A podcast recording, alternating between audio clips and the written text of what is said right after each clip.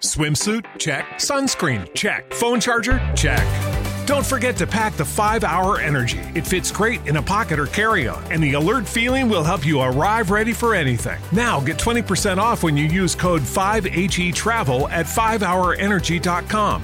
Expires April 30th. One time use only, not valid with other discounts. Remember, visit 5hourenergy.com and use code 5HE Travel to save 20%.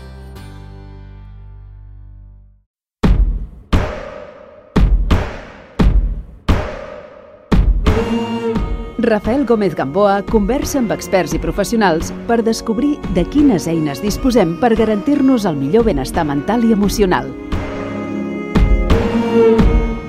Fitness mental. Els dimarts a les 11 de la nit.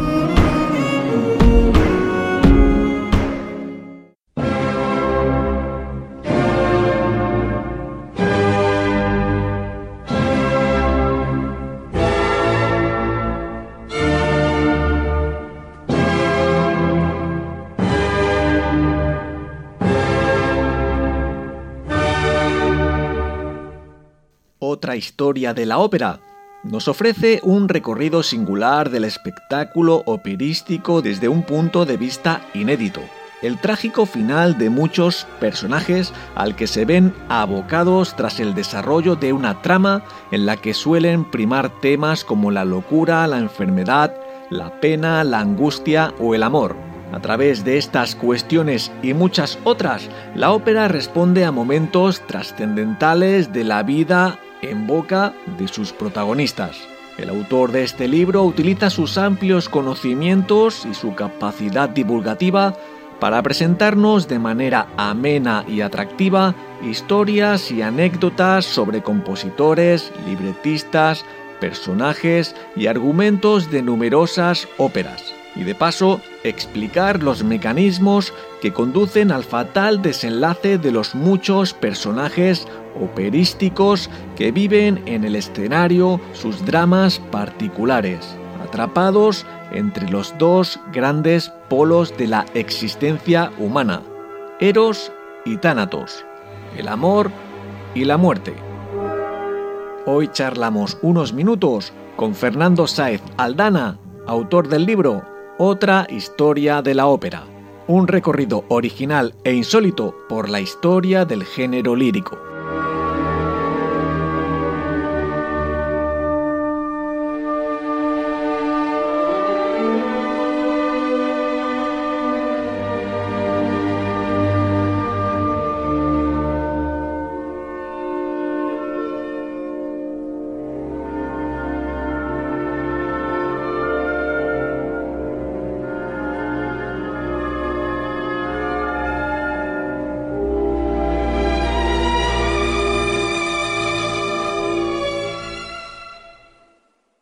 Fernando Saez Aldana, encantado de tenerle en el programa. Pues encantado de que ustedes me tengan. Hoy charlaremos unos minutos de otra historia de la ópera. ¿Cuál es la primera pincelada que nos puede ofrecer eh, de su libro? Bien, es un, a ver, hay muchos libros escritos sobre ópera, muchos libros eh, muy, muy importantes y muy sesudos y muy profundos. Yo lo que he tratado es de ofrecer una, una visión de la ópera, una introducción al mundo de la ópera desde un punto de vista un tanto, he pretendido, original y quizás insólito como es, analizando el final trágico de tantos personajes de tantas óperas que acaban de modo trágico, ¿no? Mm. que es un poco el hilo conductor de todo el, de todo el libro. Porque en realidad es, sí, perdón, en realidad es un ensayo sobre la muerte en la ópera, podríamos definirlo. ¿Y qué relación tiene eh, este, esta, esta muerte en la ópera? ¿Ese es un, ¿Suele ser un leitmotiv? Bueno, ahí eh, yo de las óperas que he analizado, del repertorio, hay miles de óperas compuestas en los cuatro siglos largos que lleva ya eh, el género vivo, ¿no? He, he seleccionado unas 200, que parecen muchas, pero son pocas, comparadas con todas las que se han estrenado, pero sí que es verdad que forman parte de la mayor parte de los repertorios de los teatros que todavía ofrecen ópera, ¿no? Y observé cómo en casi tres cuartas partes de las óperas más representadas en todos los teatros tienen un final trágico. ¿eh? Hay algunas óperas que son comedias, hay óperas cómicas, pero la mayoría, en la mayoría hay algún personaje que o muere o se muere, o lo matan o se mata. ¿eh? Y entonces esto me hmm. llamó la atención y me movió un poco a ver de qué forma y por qué, en qué circunstancias se producen estos trágicos desenlaces de los personajes. Sí que vemos en su libro eh, hay un dato que es el 81,2% de los personajes tiene una muerte violenta. Sí, sí, eso es. Claro, eh, he dicho 70% de óperas, pero hay óperas en las que muere más de un personaje hmm. eh, violentamente. Normalmente suelen ser muertes violentas, provocadas además, ¿no? Los, los, mecanismos más, más la causa principal es el homicidio, y después el suicidio. Y, ya después de eso, pues hay una miscelánea de causas de, mortalidad operística bastante, bastante variada que va pues desde, desde las causas naturales, como la vejez, la enfermedad, aunque no son muy, muy frecuentes, la ejecución, eh, muertes por emociones intensas, eh, muertes por... Bueno, hay un apartado que me ha parecido interesante destacar, que se refleja esto que hoy en día se, se, ha dado en llamar violencia de género, violencia doméstica, uh machista y todo esto que son, entiendo que nuevas etiquetas de fenómenos lamentablemente muy antiguos que ya eh, se han producido durante la, en, en, todos los siglos y que la ópera ha reflejado finalmente en alguno de sus títulos.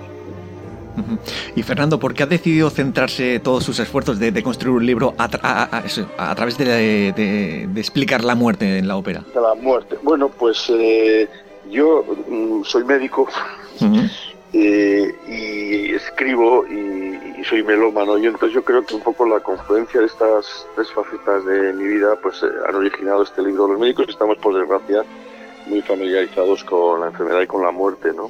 Entonces eh, me, llama me llamaba la atención, ¿no? De qué manera eh, los personajes de tantas óperas mueren y, cómo mueren y por qué mueren, ¿no? Y llega a la conclusión de que, eh, bueno, la ópera es también teatro, ¿no? Es un teatro cantado, es, una, es un espectáculo escénico.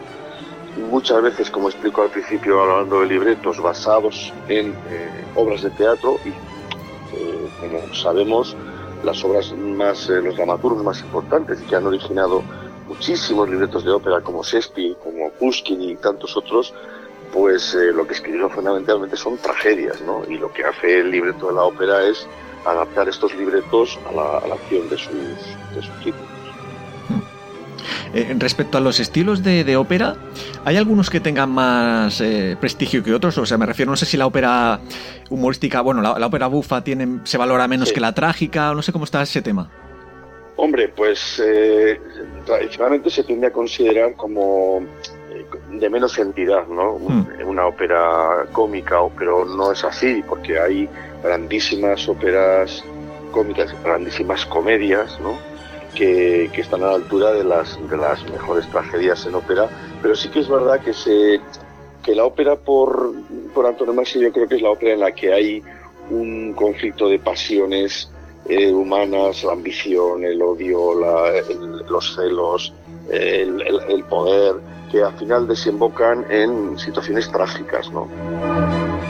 Pero sí que es verdad que ahí operan, bueno, por ejemplo, eh, un, autor que todo el mundo yo creo que conocerá como Richard Wagner, que también compuso su ópera, su comedia, ¿no? los maestros cantores de Nuremberg, y la suya, y Puccini, que es el rey del, suicidio de heroínas, pues también escribió una ópera cómica, que es Kitty, en fin, eh, hay grandes compositores y bueno, y, Verdi, que compuso su última ópera, eh, el, el, final de su gloriosa carrera, Falstaff, también es una comedia, ¿no? De manera que hay grandes compositores que también han tocado la comedia, pero, y luego hay grandes compositores como Rossini, por ejemplo, que es un hombre que compuso mucha ópera bufa y mucha ópera seria, y, lo que mejor le salía, y lo que más éxito le ha dado y lo que más se sigue presentando son precisamente sus óperas bufa, sus óperas cómicas, que haya un detrimento de calidad con respecto al resto de su producción, ni mucho menos.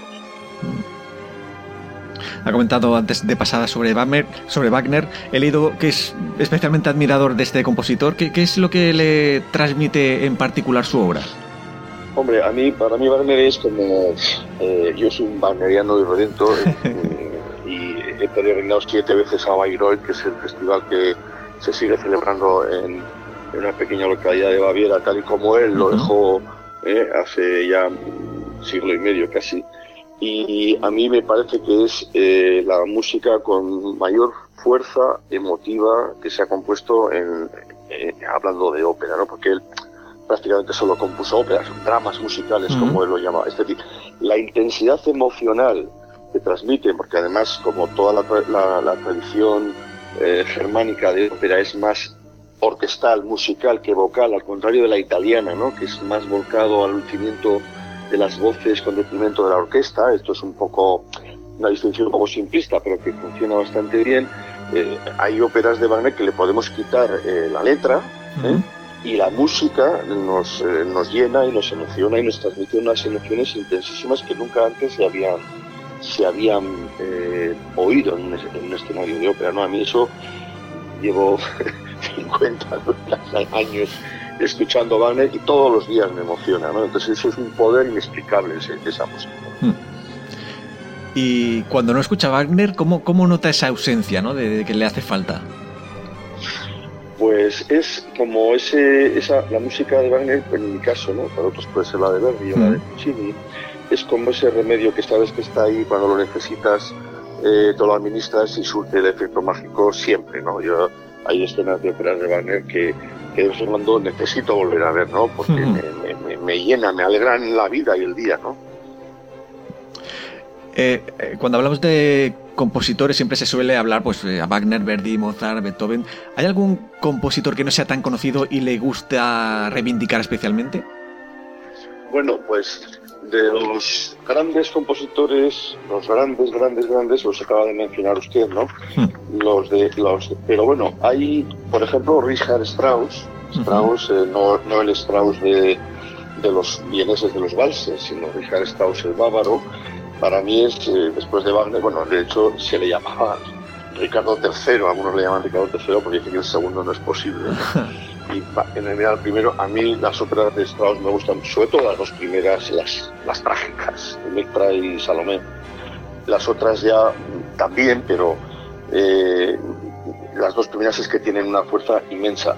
Y luego las óperas de Tchaikovsky también operista me gustan. Las óperas de eh, las dos grandes óperas de, bueno, son más, ¿no? Pero eh, Eugenio Negrín y La Dama de Picas, me parece que son dos óperas pues maravillosas. Luego hay compositores menos conocidos como eh, eh Humperdinck, Engelbert Humperdinck, que es una operita que se llama Hansel Gretel, que es una absoluta delicia.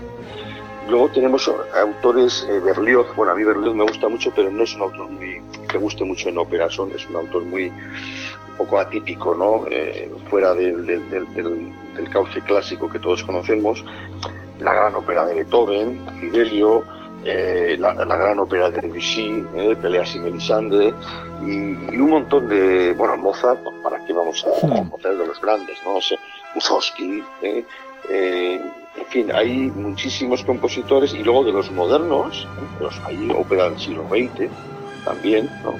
que hay que tener en cuenta, como las óperas de Menotti, como las óperas de Werner Henze, como las óperas de los, los músicos que el nazismo proscribió por música degenerada, que hay una, una, colección de músicos con un talento inmenso malogrado por el horror nazi, porque hmm. o eran judíos o tenían ascendencia judía o escribían música considerada degenerada eh, con ritmos eh, contaminados de, de, del folclore afroamericano, como el jazz, etcétera, ¿no?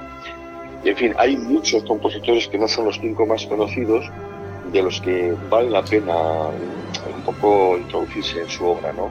Aparte luego las dos grandes óperas veristas de Mascagni eh, y de eh, Caballería Rusticana, de, de León Cavallo, Payasos, en fin, estas son ya más conocidas. ¿no? Hmm. Eh, ¿Usted entró directamente a través de, o sea, la ópera a través de Wagner o hubo previamente unas escaladas? Yo, yo, es que mi, mi, mi, iniciación a la ópera fue muy atípica porque a mí me, cuando tenía, no sé, yo creo que eran 16 años, o escuché un día la Sinfonía Fantástica de Berlioz y me, me dejó patidifuso. Y a partir de ese momento empecé a escuchar todo lo que podía de Berlioz, entonces era complicado conseguir discos, LPs, tuve que cuando, cuando pude a Francia a comprar porque aquí no había. Y, y descubrí una ópera de Berlioz que es Los Troyanos, que es una gran ópera, pero que no, que, es muy desconocida incluso todavía y se representa poquísimo, es una ópera muy maltratada. Y esa fue la primera ópera que yo escuché que aprendí a valorar. Claro, después de eso, pues las óperas de Verdi, las óperas de Mozart, las óperas de Puccini, pues te parecen mucho más, mucho más audibles. Y Wagner, la verdad es que mm, también me, me, me aficioné prontísimo. Pues cuando perdía y estaba estudiando la carrera de medicina y oía la radio, la radio 2, que se llamaba entonces Radio Clásica, no sé cómo se llamaba. Y ahí pues me aficioné también a, la música de Wagner y, hasta ahora, ¿no? Y han pasado casi 50 años. Hmm. Una persona que quiera empezar entonces a aproximarse a la ópera, mm, ¿qué obras eh, le puede pues, recomendar? No sé si pues clásica, más actual. Pues mira, yo lo recomendaría, hay óperas, mm, la ópera a arrastra una serie de prejuicios hmm. populares, un poco como que es un, tostón, ¿no? que son óperas aburridas, largas, eh, que la gente se duerme, bueno, hmm. eso es un mito, ¿verdad? Y, yo lo que sí recomendaría a quien se quiera entrar en este mundo, que yo entiendo que es difícil si no, te, no tienes un poco de guía, alguien que te guíe, hay unas óperas en un acto, óperas breves, óperas que duran una horita o, menos, que son maravillosas. Yo siempre recomiendo lo mismo, las recomiendo empezar escuchando eh, o bien Caballería Rusticana de Mascagni o Payasos, que los hemos comentado antes, ¿eh? Eh, de León Caballo, que son operitas de una hora, o bien escuchar, eh, bueno, eh, por supuesto, si uno se lo quiere pasar bomba, pues mm. el Barbero de Sevilla, ¿no? De, de, Rossini, una ópera del Barbero de Sevilla concretamente. Y, yo creo que por ahí, por, por óperas de un acto, ¿eh? breves, se puede uno introducir poco a poco en la ópera. óperas de Verdi, la trilogía famosa, Rigoletto, eh, Traviata y Trovador, pues es que no son óperas que no tienen absolutamente nada, ni un minuto de desperdicio, es un goce musical continuo, ¿no? Desde luego no le, no le, no le recomendaría empezar por el anillo en Nivelungo hmm. ni por Tristán y Solda, ¿no? Eso, pero bueno, yo creo que cuando uno ya se introduce en ese mundo y educa el oído y empieza a oír cosas, al final eh, siempre queremos lo mejor, ¿no? Para mí lo mejor es eso, igual para otras personas no, no es así. Y, luego, por supuesto, Puccini, pues hay óperas de Puccini. Mira, hay una ópera que se llama eh, Kiki, que es una ópera cómica, ¿eh? Que forma parte de, una obra que él denominó Tríptico. Y esta concretamente es una joya auténtica de la ópera cómica y es otra gozada de principio a fin. Y es una operita que dura una hora. Y por ahí empezaría el gusanillo, Puccini, Mozart. Mozart, pues empezar por, por ejemplo, por el rapto en el serrallo, ¿no? Hmm. Eh, la flota mágica, en fin, son...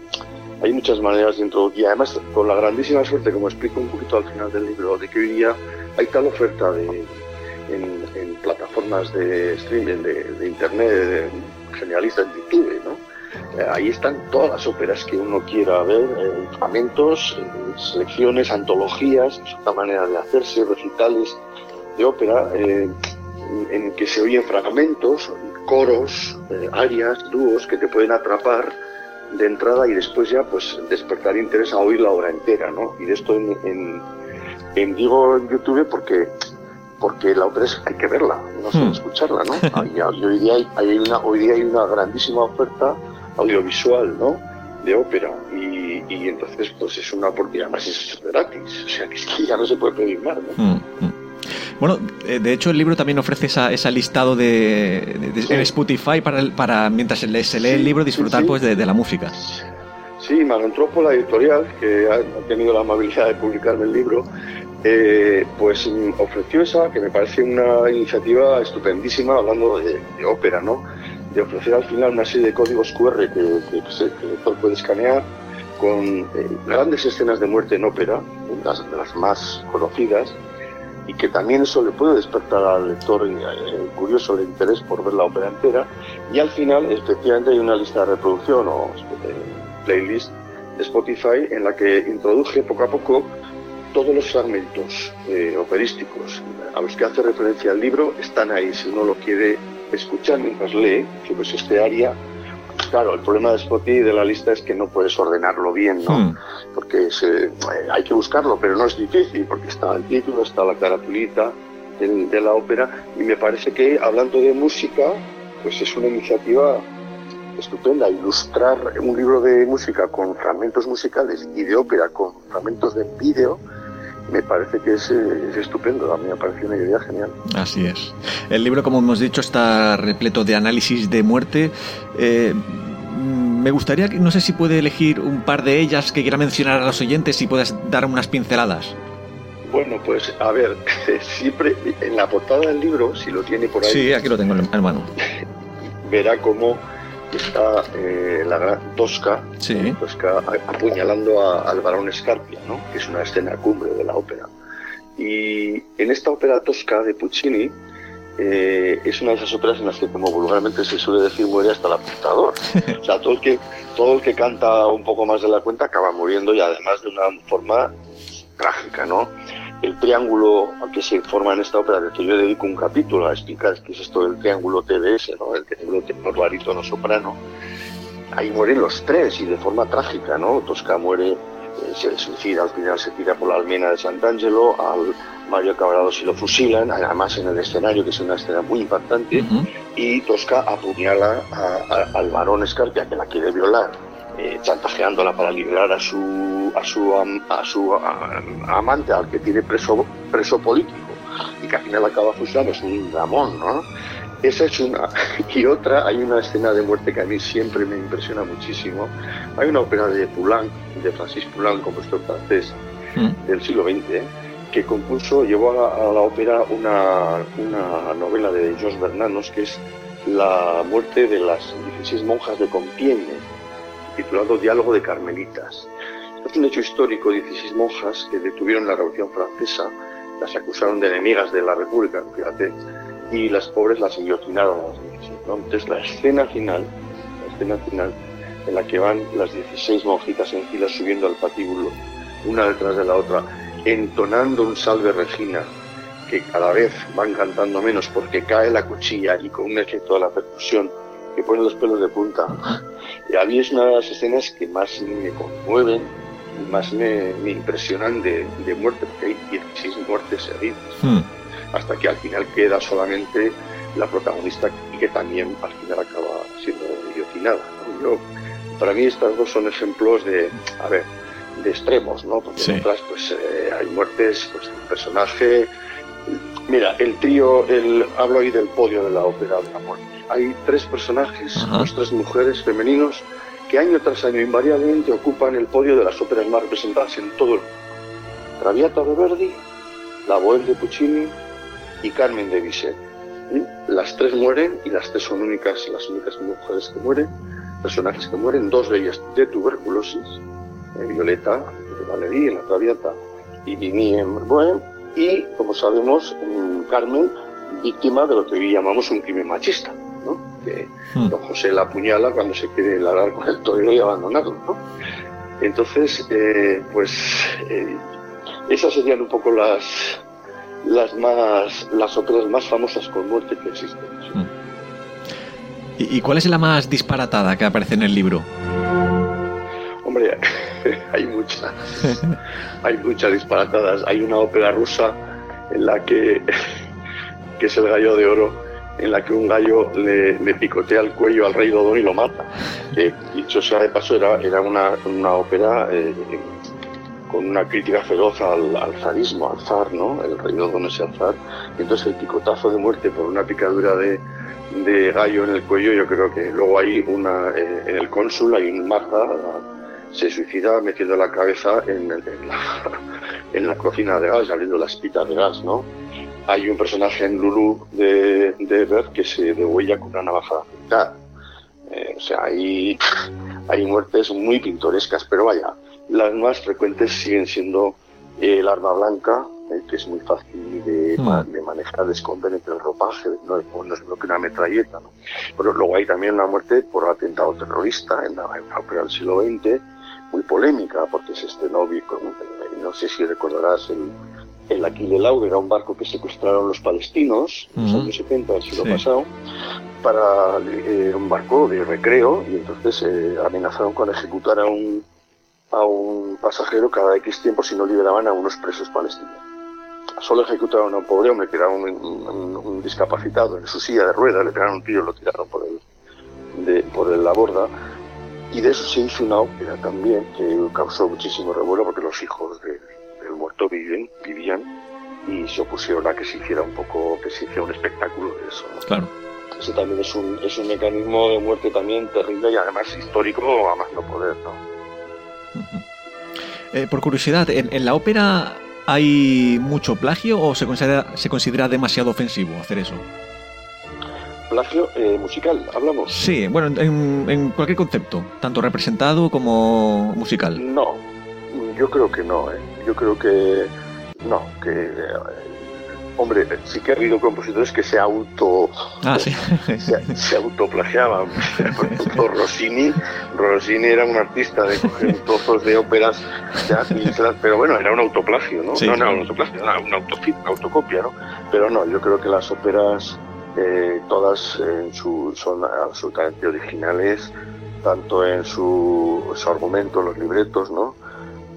Y eso que hay Ah, por ejemplo, de la Clemencia de Tito, que es una ópera de las, eh, la última que, compuso ver este Mozart, hay 50 óperas con ese título.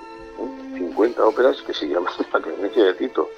Lo que pasa es que son todas distintas y hay Barberos de Sevilla, muchas óperas que se llaman Barberos de Sevilla, pero no mm. son plagio una de otra, sencillamente que han tomado el mismo argumento, cada uno lo ha, lo ha desarrollado como le ha parecido y le ha puesto la música que le ha parecido, pero es muy raro. Yo no conozco ningún caso de músico que haya denunciado que su música se ha utilizado en otra ópera, no conozco ninguno. Hmm. ¿Cómo, para, para, para gente que no conocemos tanto el mundo de la ópera, cómo podemos eh, notar una buena relación entre, entre compositor y, libretista? Hombre, hay, como eh, explico, en la, trato de explicar en las primeras páginas de hmm. este libro, está dedicado a eso, ¿no? a las relaciones, a, reivindicar el libreto operístico. Hoy en día el libretista está un poco relegado, porque el libreto siempre se ha considerado como un producto un subproducto literario de baja calidad. Y no es así, es un, es un texto al servicio de la música, eso es así, ¿no?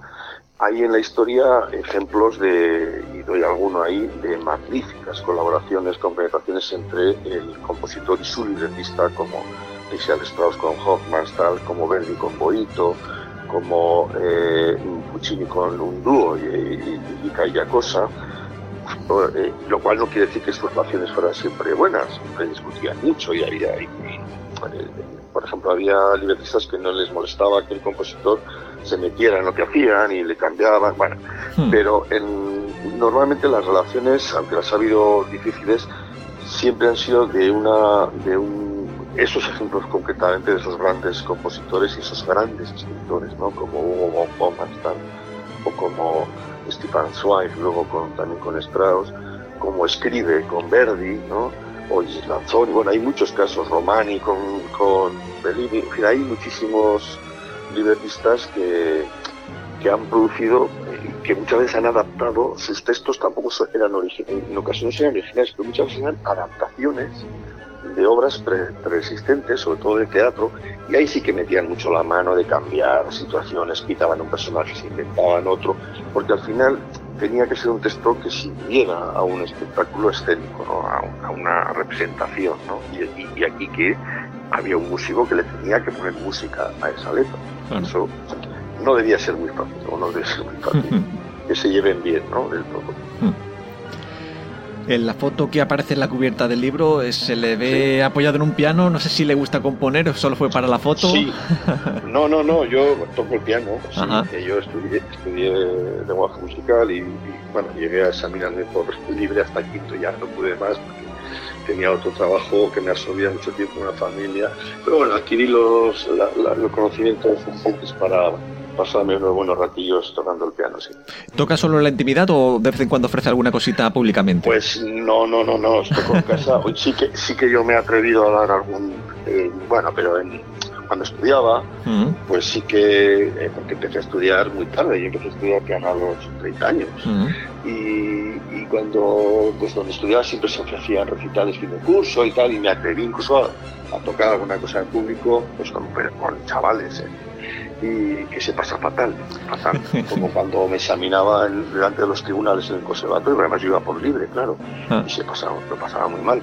Pero no, no yo toco pues, en la intimidad y bueno, pues con eso ya me, me quedo satisfecho. ¿Este ha sido su primer libro o hay alguno más por ahí?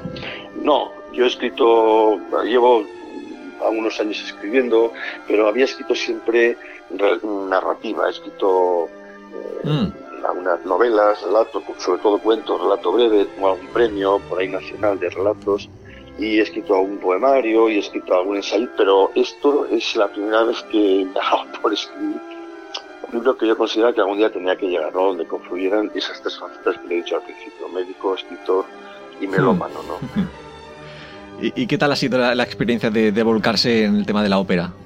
Pues ha sido muy satisfactoria, porque mire, se, suele decir que un escritor debe escribir de lo que conoce, de lo que mejor conoce. yo, sí, sí, yo, yo, me considero incapaz de ponerme a escribir un, libro que, que, cuya acción se desarrolla en un submarino, ¿no? Yo qué sé.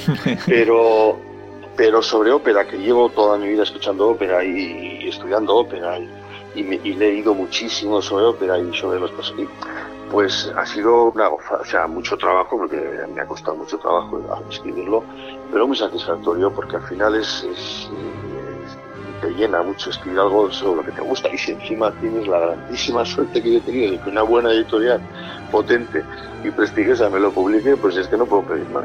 ¿Cómo surgió esta relación para que publique Manon Tropo? Pues mira, eh, yo cuando acabé esto dije, ¿ahora qué hago? ¿no? Y pues eh, cogí y se me ocurrió eh, enviar, busqué dos editoriales que, en las que podía encajar esta obra, ¿no? mucha historia editorial. Una era Manon Tropo y era otra que de verdad que ni me acuerdo cómo se llamaba. Y les mandé eh, pues, un, prólogo, la presentación, un poco de qué va esto y el índice, y el índice, para que se hiciera un poco de idea, claro. un poco y no esperé nada porque yo ya tengo experiencia de mandar por ahí que ni me contestan. Hmm. ¿no? Una de las dos efectivamente ni me contestó, ni me ha contestado. Pero Manuel Tropo, eh, para mi sorpresa, con bastante rapidez, me contestaron y me dijeron, ¿nos puede mandar el texto completo de los Claro que sí, ahora mismo. Se lo mandé completo. Eh, todavía estaba falta de corregir alguna cosa, pero bueno, más o menos ya estaba acabado. Y y después de lo, estuvieron eh, analizando, le estuvieron dando vueltas, al final me llamaron y dijeron pues, que les interesaba y que, lo iban a publicar. Y yo pues estaba tan contento. Eh, luego, pues eso, eh, creo que es una editorial de mucho prestigio. Sí, sí, sí. Y, y, que tienen, además, yo me quedé un poco apabullado porque, porque eso es la editorial que la he publicado pues, ya ayer que es el hombre que más sabes de ópera en España posiblemente, que ha escrito la Biblia de la ópera, y yo me, sentí un poco abrumado. Digo, pero ¿cómo esto me van a publicar a mí? Que esto es un divertimento que no. Bueno, bueno, ellos también verían interés, supongo, cuando lo han publicado, y, ahora están, pues, eh, estamos en plena, pues, eh, en la fase de promoción y a ver si el libro tiene, tiene aceptación. Qué bueno. Y ya para ir cerrando la charla, ¿qué, ¿qué último mensaje le gustaría regalar a los oyentes? Eh, pues que, que, bueno, al que nunca ha escuchado ópera, porque a la afición a la ópera yo ya sé que no hay que decirle mucho, ¿no? Pero a, los que no son, que son la inmensa mayoría de la gente, hmm. sí que les, les animaría ¿eh? a escuchar ópera. Les animaría a que pierdan el miedo a la ópera y que, y que escuchen ópera, que se metan, ya digo, a, quizás eh, no de repente tragarse un operón, porque igual no. Y ver, sobre todo ver, no escuchar. Hmm. Hay que verla. Y ahí ya digo, tampoco hay que comprarse un, un DVD. ¿eh? En, YouTube, por cierto, en muchas no están subtituladas en español. Eh, o castellano, pero hmm. sí que hay una página, también hablo de ella en el libro, que se llama careol.es, donde vienen traducidos casi todos los libretos del mundo, y uno puede seguir la ópera, aunque esté en checo, en su móvil o en su tableta, ¿eh? igual que ahora en los grandes teatros de ópera, cada asiento lleva detrás una pantallita con traducción simultánea. Entonces, que, empiecen a iniciarse eh, pues con recitales de grandes coros de ópera, de dúos, que se enganchen de alguna manera con y después por ahí vendrá lo demás. ¿no? creo que es el mayor espectáculo del mundo, eh, es una maravilla la ópera, ¿no? Y, y como digo al final del libro, reivindico un poco el disfrute doméstico de la ópera que hoy en día tampoco hace falta eh, hacer un viaje musical que son muy caros, o incluso, bueno, nosotros aquí en La Rioja hemos ido al Liceo Barcelona muchísimas veces, hmm. y claro, era un desembolso, porque el viaje, la estancia, el hotel, la entrada, ¿no? Hoy en día, afortunadamente, tenemos eh, una oferta audiovisual que con poco desembolso en casa podemos tener una tele grande con alta definición y un equipo de alta fidelidad y disfrutar de la ópera. Ya sabemos que no es lo mismo que, estar en el, en el teatro, pero tampoco es lo mismo ver una final de un partido de fútbol en la tele que en el estadio y, también te emociona y te, ¿eh? te, enciende, pues esto es lo mismo, ¿no? Y yo creo que la relación entre disfrute y, gasto o, inversión es, es apabullante. Pues nos quedamos con esto. Genial, Fernando. Muchas gracias por su tiempo, mucho éxito con este libro y nada, aquí en Radio San Vicente tiene su casa. Pues muchas gracias, Rafa, de verdad. Muchas gracias.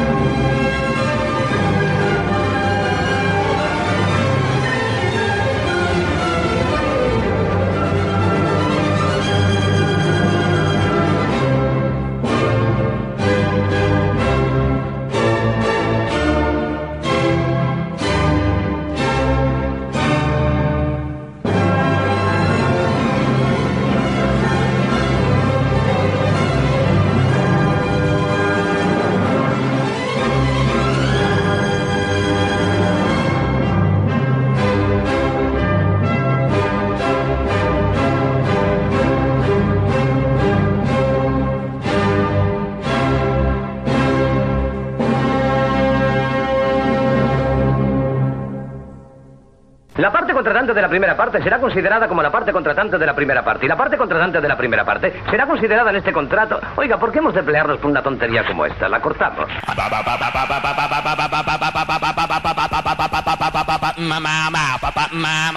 A ese Walsh le haré una oferta que no rechazará. El mundo se divide en dos categorías. Los que tienen revólver cargado y los que cavan. Tú cavas. Nunca os habéis cruzado con alguien a quien no deberíais haber puteado. Ese soy yo. ¡Está vivo! ¡Está vivo! ¡Corre, Forrest, corre! ¡Adiós! Se le pone dura con los marines. Houston, tenemos un problema.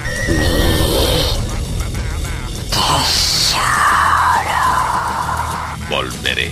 Martini con vodka, mezclado, no agitado. ¿Hablas conmigo? ¡Qué delicia oler napal por la mañana! Oh, capitán, mi capitán. Yo soy tu padre. Francamente, querida, eso no me importa. Descubre La Claqueta Metálica, probablemente el libro de cine más divertido del año. Cómpralo a través de internet o solicítalo en tu librería habitual. Porque yo he venido aquí a hablar de mi libro.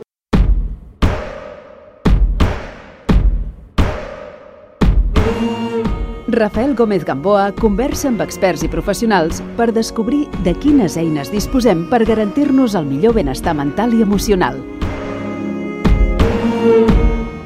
Fitness mental. Els dimarts a les 11 de la nit.